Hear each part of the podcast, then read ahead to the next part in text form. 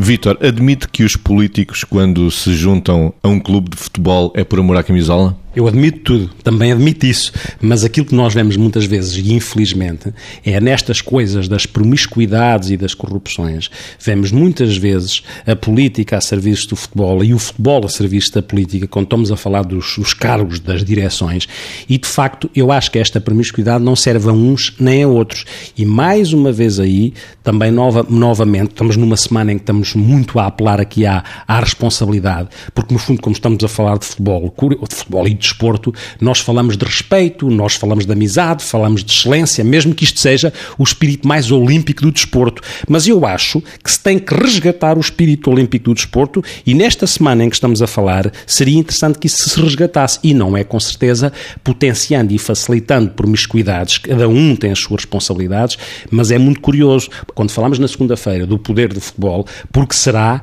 que a política muitas vezes quer estar próxima do futebol? Porque será. E, e, isso é complicado, não é? Porque às tantas as pessoas perdem uma coisa fundamental para gerir, uh, quer para se gerirem na política e gerirem a política, quer para gerirem os clubes e para se gerirem nos clubes, que é a liberdade que têm que ter e a autonomia para não ficarem uh, reféns daquilo que é jogos de bastidores que depois tiram completamente a liberdade e condicionam ou podem condicionar decisões. Quando a política vai ao futebol, Margarida? Se nós pensarmos que quando os políticos vão ao futebol e se misturam com ele e se destacam nele, são pessoas uh, que servem na política e animam no futebol, uh,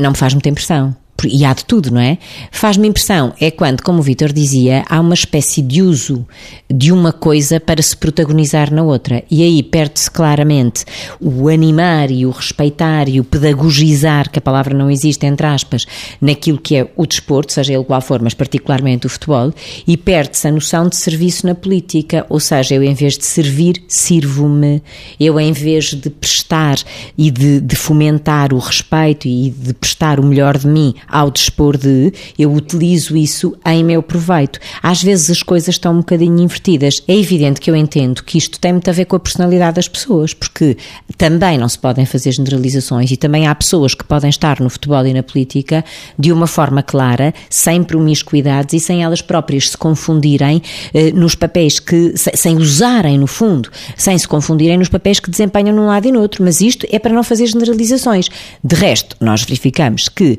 em se calhar frequentes ou razoavelmente frequentes circunstâncias, há aqui misturadas que não beneficiam nada a não ser o próprio que se uh, torna numa espécie de dupla face e vai atuando tipo marionete mais de um lado ou mais do outro, consoante isso lhe vai trazendo mais ou menos uh, benefícios, sabe Deus, uh, pessoais, profissionais, de influência, de poder, de protagonismo, etc. E essa seria a parte feia quando estas, ou será a parte feia quando estas coisas acontecem.